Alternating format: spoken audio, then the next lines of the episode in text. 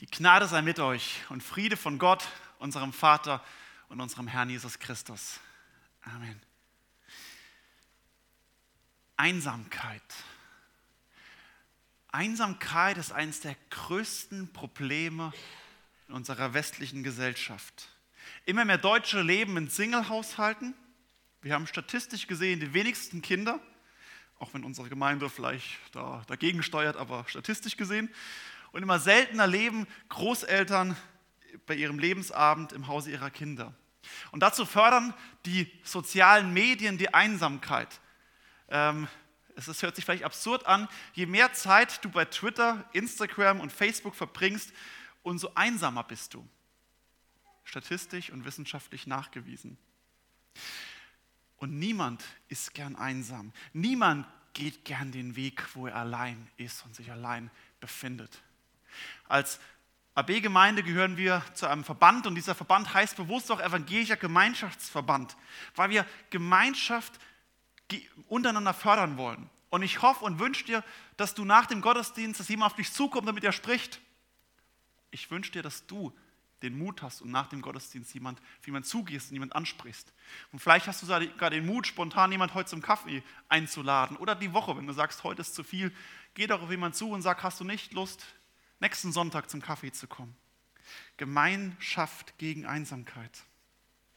Wer sich einsam fühlt, der hat manchmal das Gefühl, ich sitze im falschen Lager, im falschen Fanlager, wie hier im Bild. Ein Fan von Borussia Dortmund, der sich mitten in den Block der Schalke-Fans, des Erzrivalen aus dem Revier, aus dem Kohlerevier verirrt hat. Und egal wie es steht, das Gefühl hier ist einfach Einsamkeit und einfach schlecht. Wenn Schalke vorne liegt, dann darf man sich als Dortmund-Fan hier dumme Sprüche anhören.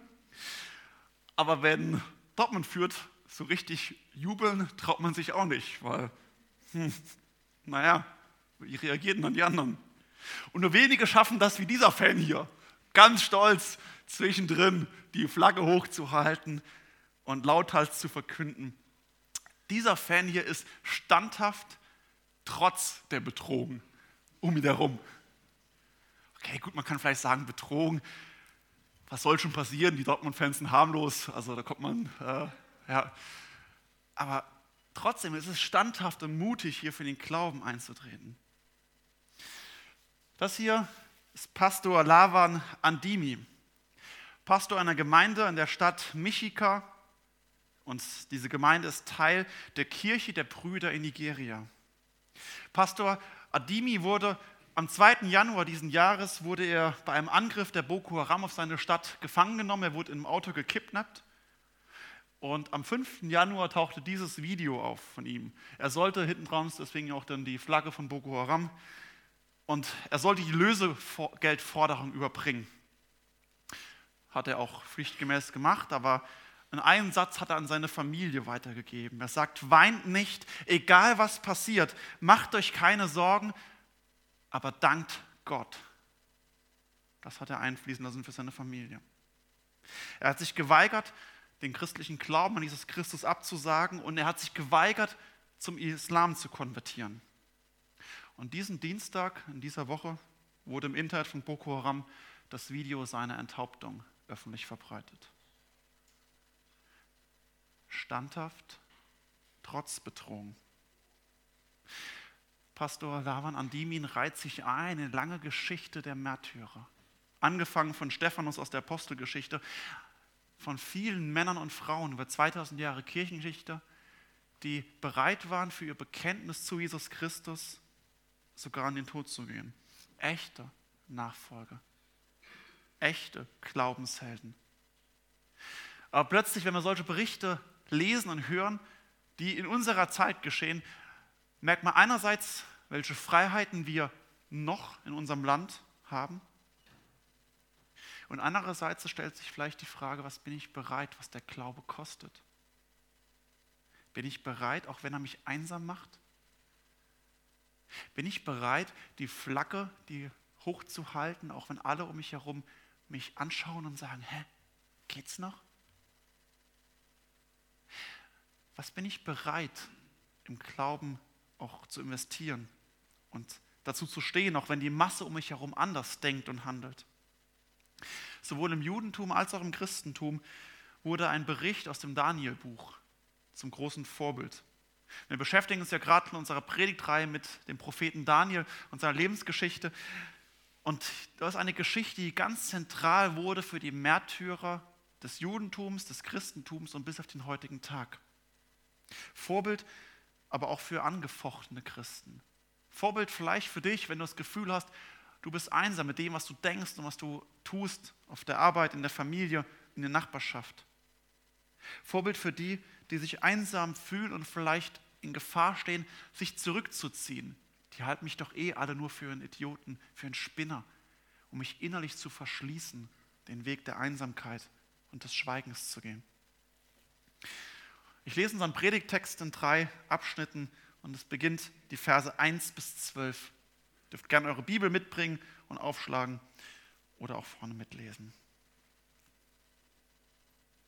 Der König Nebukadnezar ließ ein goldenes Bild machen, 60 Ellen hoch und 6 Ellen breit, und ließ es aufrichten in der Ebene Dura im Lande Babel. Und der König Nebukadnezar sandte nach den Fürsten, Würdenträgern, Statthaltern, Richtern, Schatzmeistern, Räten, Amtleuten und allen Mächtigen im Land, dass sie zusammenkommen sollten, um das Bild zu weihen, das der König Nebukadnezar hatte aufrichten lassen. Da kamen zusammen die Fürsten, Würdenträger, Statthalter, Richter, Schatzmeister, Räte, Amtleute und alle Mächtigen im Land, um das Bild zu weihen, das der König Nebukadnezar hatte aufrichten lassen. Und sie mussten sich vor dem Bild aufstellen, das Nebukadnezar hatte aufrichten lassen. Und der Herold rief laut, es wird euch befohlen, ihr Völker und Leute aus so vielen verschiedenen Sprachen, wenn ihr hören werdet den Schall der Posaunen, Trompeten, Hafen, Zittern, Flöten, Lauten und allerlei andere Instrumente, dann sollt ihr niederfallen und das goldene Bild anbeten, das der König Nebukadnezar hat aufrichten lassen. Wer aber dann nicht niederfällt und anbetet, der soll sofort in den glühenden Ofen geworfen werden.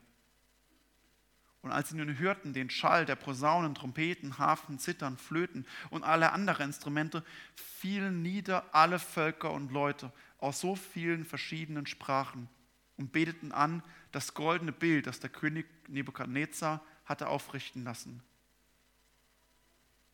Da kamen einige chaldäische Männer und verklagten die Juden fingen an und sprachen zum König Nebukadnezar, der König lebe ewig. Du hast ein Gebot ergehen lassen, dass alle Menschen niederfallen und das goldene Bild anbeten sollen, wenn sie den Schall der Posaunen, Trompeten, Hafen, Zittern, Flöten, Lauten, allerlei andere Instrumente hören würden. Wer aber nicht niederfiele und anbetete, soll in den glühenden Ofen geworfen werden. Nun, da sind jüdische Männer, die du über die einzelnen Bezirke im Lande Babel gesetzt hast nämlich Schadrach, Meshach und Abednego. Die verachten dein Gebot und ehren deinen Gott nicht und beten das goldene Bild nicht an, das du hast aufrichten lassen.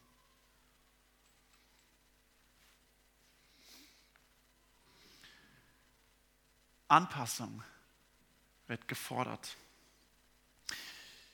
Im Kapitel 2, im Kapitel zuvor, haben wir letzte Woche auch gelesen und ähm, gehört, dass Nebukadnezar einen Traum hat von einem Standbild. Und vielleicht ist er von diesem Traum inspiriert worden. Dann ging es um die verschiedenen Königreiche, aber er selbst wurde in diesem Traum als das goldene Haupt dieses Standbilds präsentiert.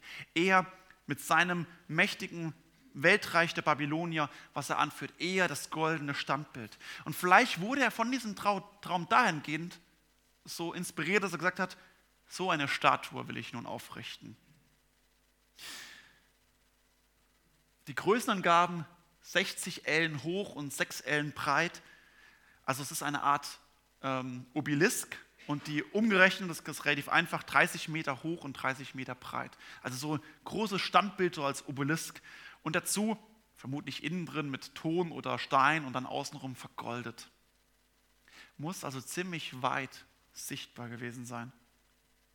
Und aus einem weiteren Text erkennen wir, dass es nicht ein Standbild von ihm selbst ist, sondern dass er wohl ein Götterbild, vermutlich sein Hauptgott, der Gott Marduk.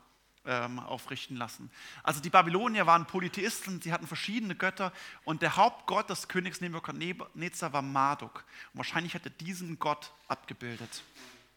Wer sagt, völlig unrealistisch, dass die so eine riesen Statue bauen?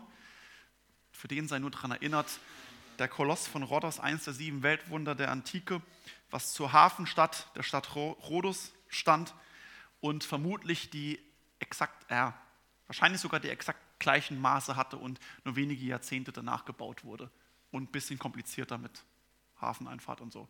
Also es ist sehr realistisch, historisch, sehr wahrscheinlich. Aber warum macht er sowas?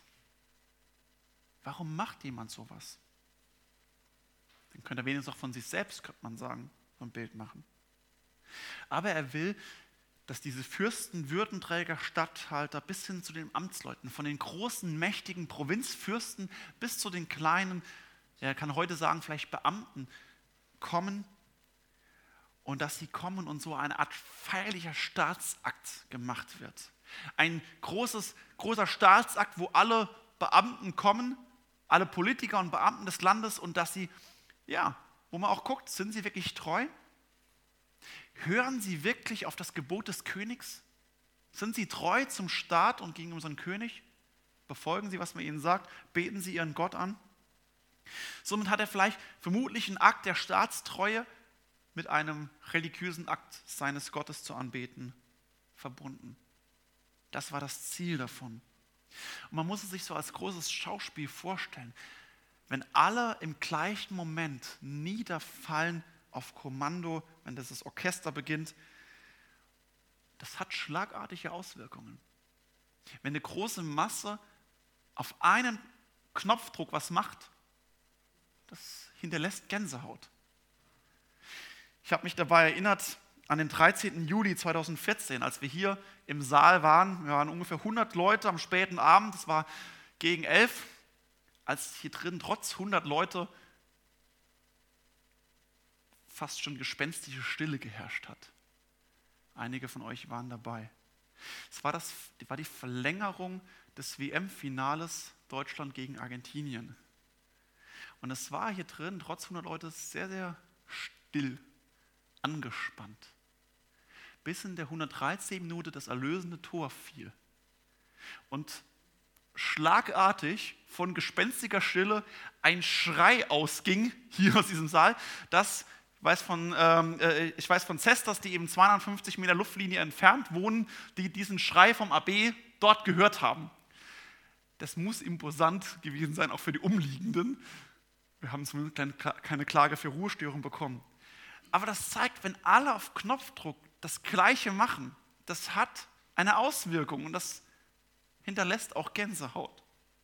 Und solche Großereignisse sind also nicht nur heute beliebt, auch in China und in Nordkorea sehen wir immer diese großen Paraden. Auch damals war das so. Man konnte hier prüfen, wie treu sind sie und man konnte durch so ein Großereignis auch die Treue fördern. Wenn alle denken, boah, hier, ich bin in einer riesen Gemeinschaft, ich bin Teil einer großen Masse das setzt Energie frei. Und das hat Eindruck hinterlassen, wenn dass sie diese Anweisung befolgt haben und dann in Vers 7, es hat funktioniert, so sagt der Vers 7, alle machen mit, alle fielen nieder, Vertretern aus verschiedenen Völkern und Sprachen. Man möchte fast so an den Beginn von Asterix erinnert sein, ganz Gallien gehört den Römern, nein, nicht ganz Gallien, ein kleines Dorf, alle machen mit, alle fallen nieder vor dem, König Marduk, äh, vor dem Gott Marduk. Nein, nicht alle. Eine kleine Gruppe von standhafter Männer aus Juda leistet erfolgreich Widerstand. Das sind sie, Vers 8.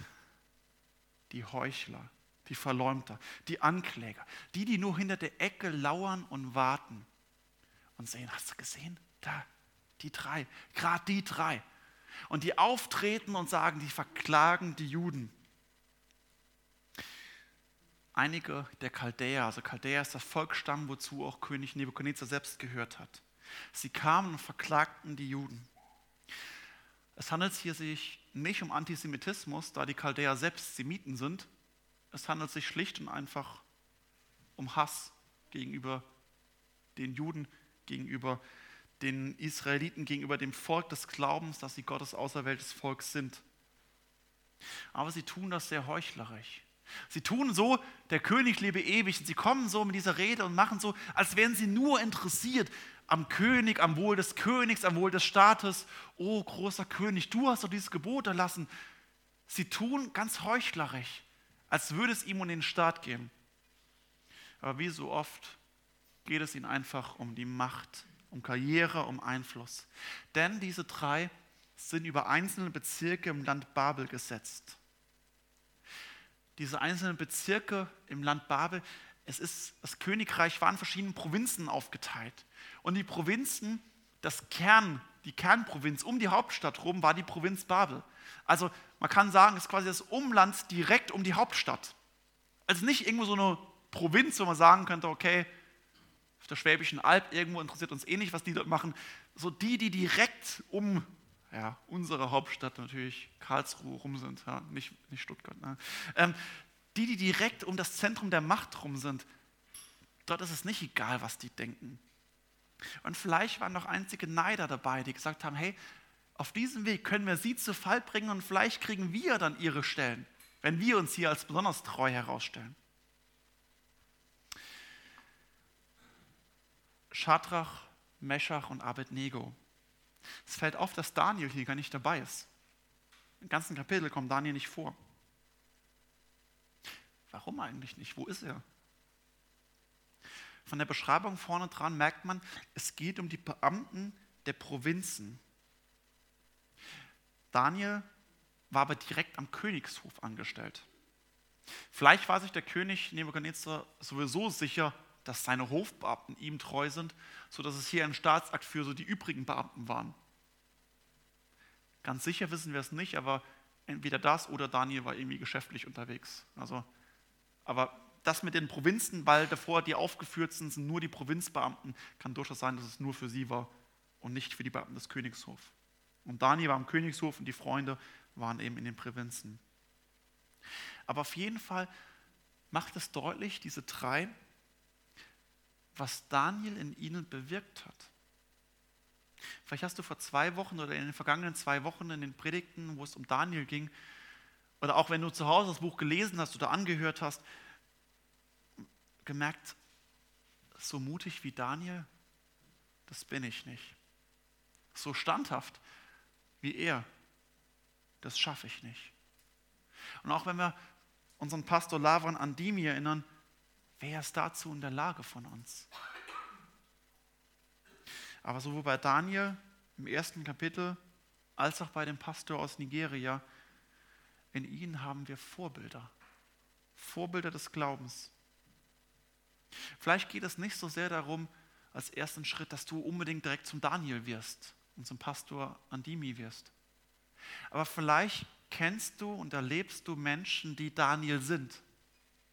Vielleicht weißt du von Männern und Frauen, die hingehen und die wirklich mutig sind, Vielleicht ist es dein erster Schritt, dass du sie unterstützt, dass du ihnen den Rücken frei hältst, dass du dich für die einsetzt und die stärkst, die mutig ihre Stimme erheben, die sich gegen die Anpassung widersetzen. Wenn du die unterstützt, hilfst du ihnen, hilfst du ihrem Zeugnis. Und wenn du dich an ihn, an ihn orientierst und vor Gott für sie eintrittst und für sie betest, wird das Stück für Stück auch nach und nach dein Herz verändern. Gott wird dich, wenn du solche Männer und Frauen unterstützt, wird er auch dich verändern und etwas tun, dass auch du nach und nach verändert wirst. Am Anfang, Kapitel 1, lesen wir eben davon, dass diese drei, Schadrach, Mechach und Abednego, dass sie nicht so mutig waren wie Daniel und gegen die Speisevorschriften rebelliert haben. Es war Daniel, der aufgestanden ist und gesagt hat, nein, da mache ich nicht mit. Ich kann davon nicht essen. Aber dann sind eben diese drei Männer mit aufgestanden, haben sich hinter ihn gestellt. Sie reden gar nichts, aber sie stehen hinter ihn und sagen, ja, wir machen das Gleiche. Das stärkt die Stimme des Daniel. Es entlastet ihn, weil er das Gefühl hat, plötzlich bin ich nicht mehr der ganz Einzige in so einer Menschenmenge von anderen Fangruppen, Auch wenn wir immer noch die massive Minderheit sind, es stärkt seine Stimme. Und die, die auch mutig sind und bekennend sind, auch sie sind innerlich sehr, sehr angefochten. Sie haben sich demonstrativ hinter ihn gestellt. Daniel war das Vorbild, der Vorreiter. Sie haben ihn gestärkt. Und in dem, dass sie sich hinter ihn gestellt haben, merkt man, dass sie verändert werden und nun hier selbst zu Vorbildern werden, die für ihren Glauben einstehen. Und genau das Gleiche kann auch in deinem Leben genauso passieren. Orientiere dich an Menschen, die treu eintreten für das Evangelium, trotz Widerstände. In unserem Land und in der Mission, bete für sie, setz dich für sie ein. Du hilfst ihnen, entlastest sie, baust das Reich Gottes mit und du wirst dadurch verändert. Ich lese weiter die Verse 13 bis 19. Da befahl Nebukadnezar mit Grimm und Zorn Schadrach, Mechach und Abednego vor ihn zu bringen. Und die Männer wurden vor den König gebracht. Da fing Nebukadnezar an und sprach zu ihnen, wie wollt ihr, Schadrach, Mechach und Abednego, meinen Gott nicht ehren und das goldene Bild nicht anbeten, das ich habe aufrichten lassen? Wohlan, seid bereit.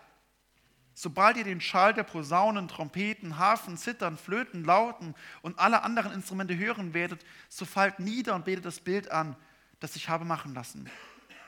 Werdet ihr aber nicht anbeten, dann sollt ihr sofort in den glühenden Ofen geworfen werden. Lasst sehen, wer der Gott ist, der euch aus meiner Hand erretten könnte. Da fingen an Schadrach, Mechach und Abednego und sprachen zum König Nebuchadnezzar, es ist nicht nötig, dass wir dir darauf antworten.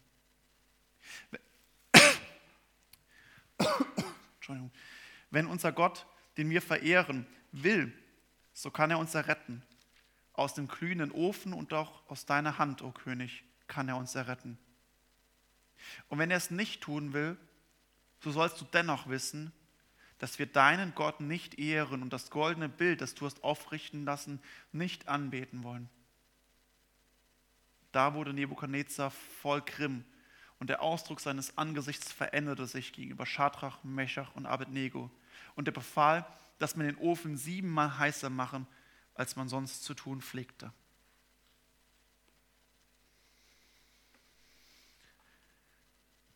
Gottesfurcht statt Menschenfurcht.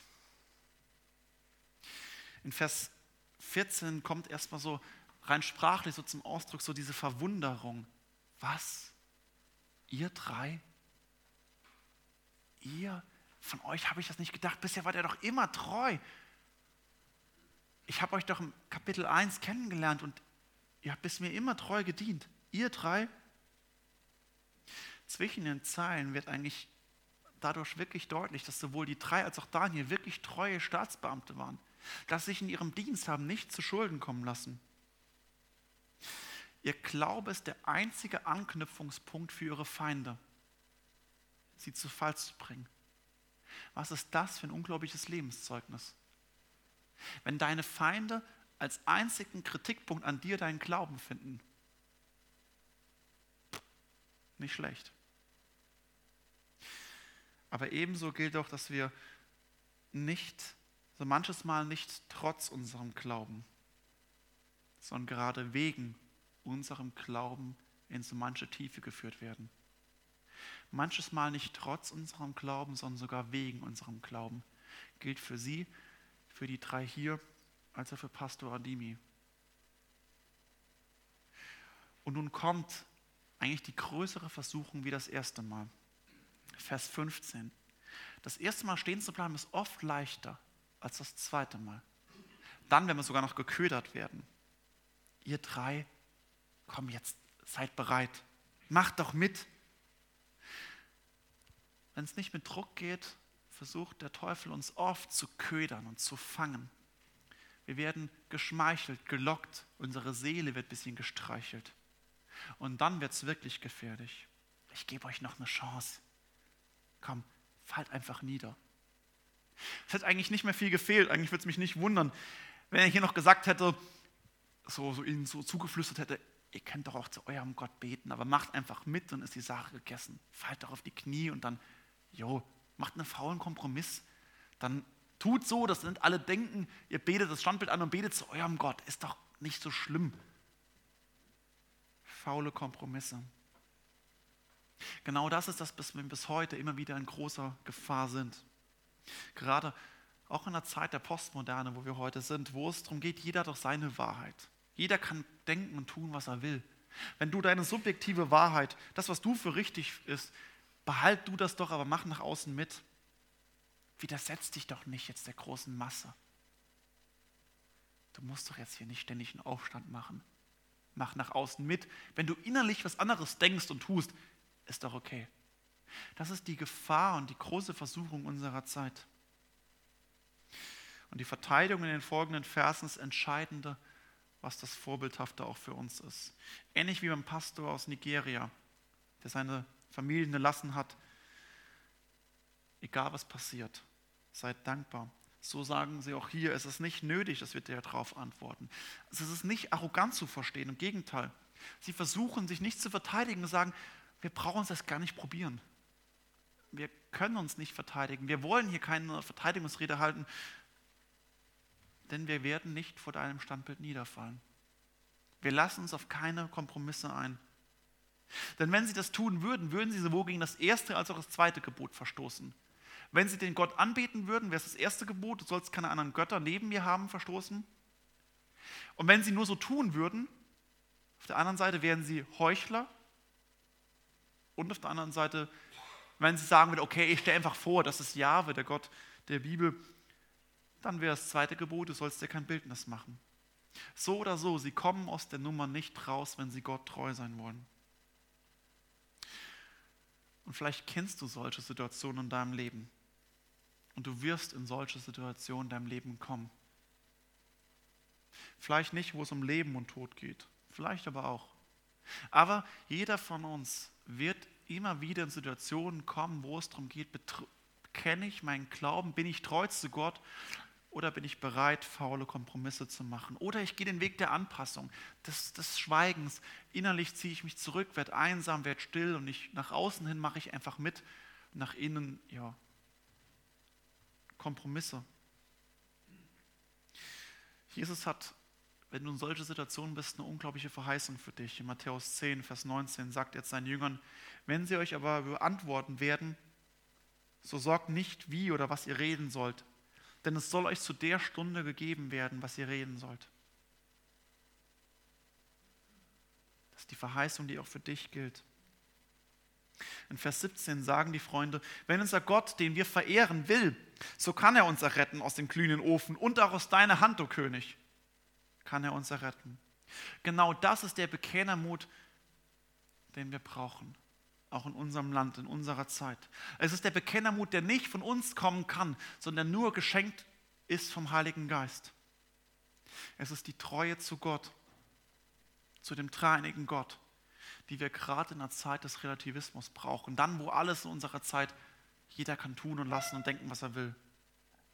Wo alles relativ ist, brauchen wir umso mehr den Mut zum Bekenntnis. Mut zum Widerstand, auch wenn es Nachteile Einsamkeit, Jobverlust oder sogar den Tod bedeuten könnte. Und dass genau das auf dem Spiel steht, da machen sich die drei keine Illusionen. So sehr sie wissen, dass Gott Wunder tun kann und erretten kann, wissen sie aber auch, dass er es nicht tun muss. Und wenn er es nicht tun will, so sollst du dennoch wissen, dass wir deinen Gott nicht ehren und das goldene Bild, das du hast aufrichten lassen, hast, nicht anbeten. Sie versuchen Gott nicht zu zwingen, das ist das Entscheidende. Ich trete jetzt auf, ich sage, was ich denke und dann wird Gott schon mich retten. Gott kann, aber Gott muss nicht. Es ist das gleiche wie Jesus im Garten Gethsemane, der, hin, der sich hinkniet. Um was, dass wir jeden Sonntag im Vater unser beten. Nicht mein Wille, sondern dein Wille geschehe. Es ist das Hingabe an Gott, sagen, Gott kann mich ja retten, aber er muss nicht dein Wille geschehe, Gott.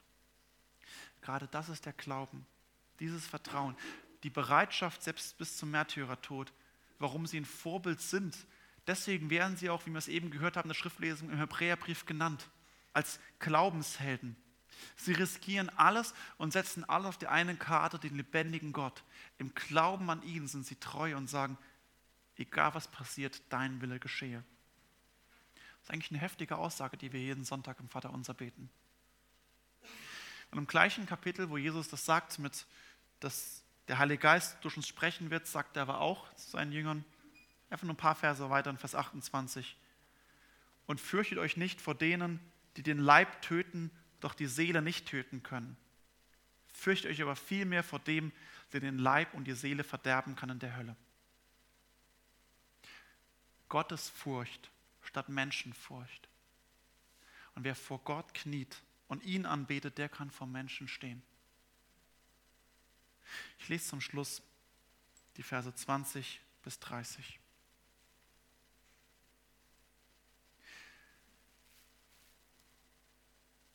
Und er befahl den besten Kriegsleuten, die es in seinem Heer waren, Schadrach, Mechach und Abednego zu binden und in den glühenden Ofen zu werfen.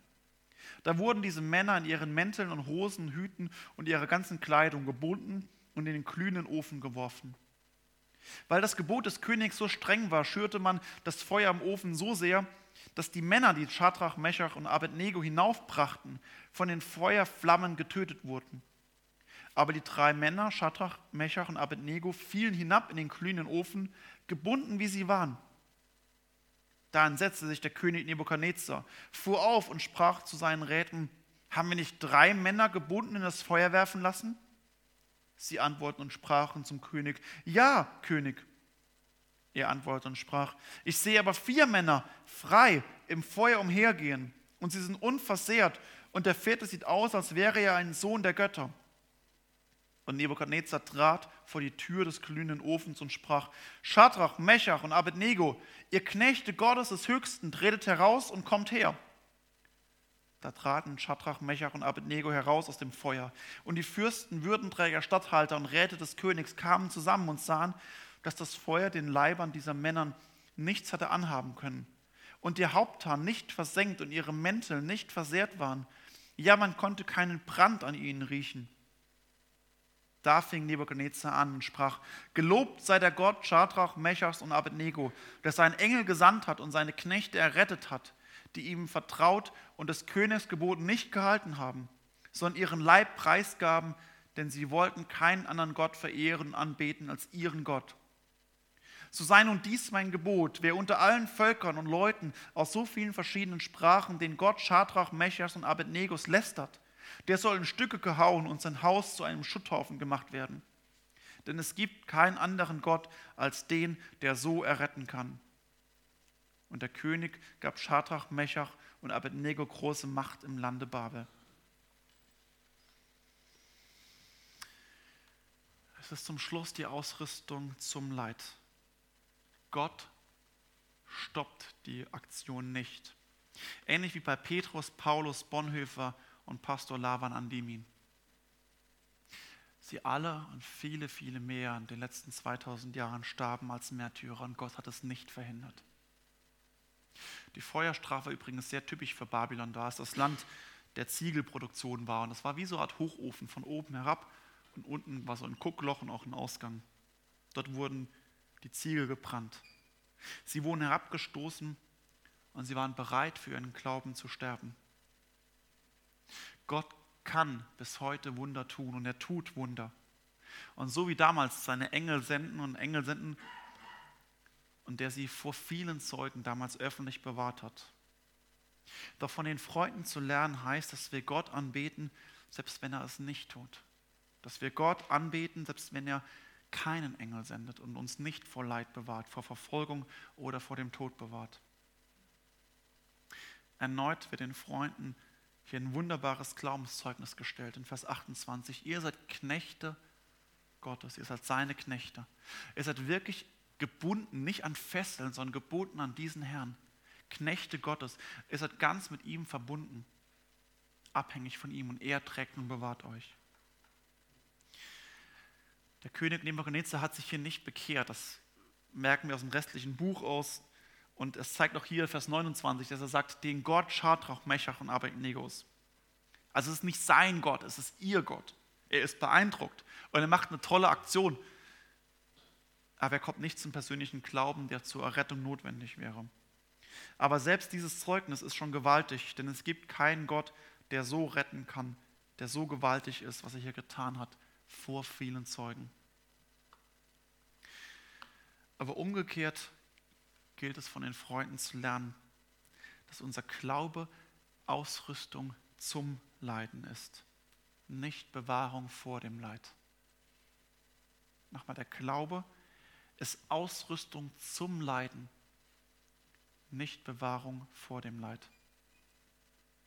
Denn wir haben mit dem Vater, dem Sohn, dem Heiligen Geist keine Versicherung, keine Schutzversicherung abgeschlossen, der alle Probleme, Risiken unseres Lebens uns absichert.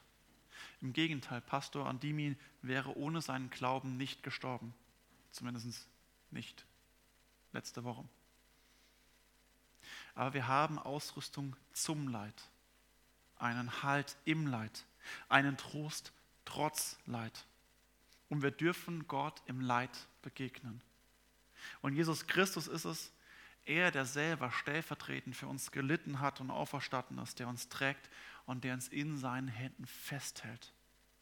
Und so sagt er auch, wenn Himmel und Erde vergehen, er selbst und seine Worte werden nicht vergehen. Und die Verheißung ist, wer auf ihn vertraut und wer von Christus festgehalten wird, der bleibt bestehen in diesem Leben und in Ewigkeit. Und er hat die Gewissheit des ewigen Lebens bei und mit Gott, egal was passiert. Amen.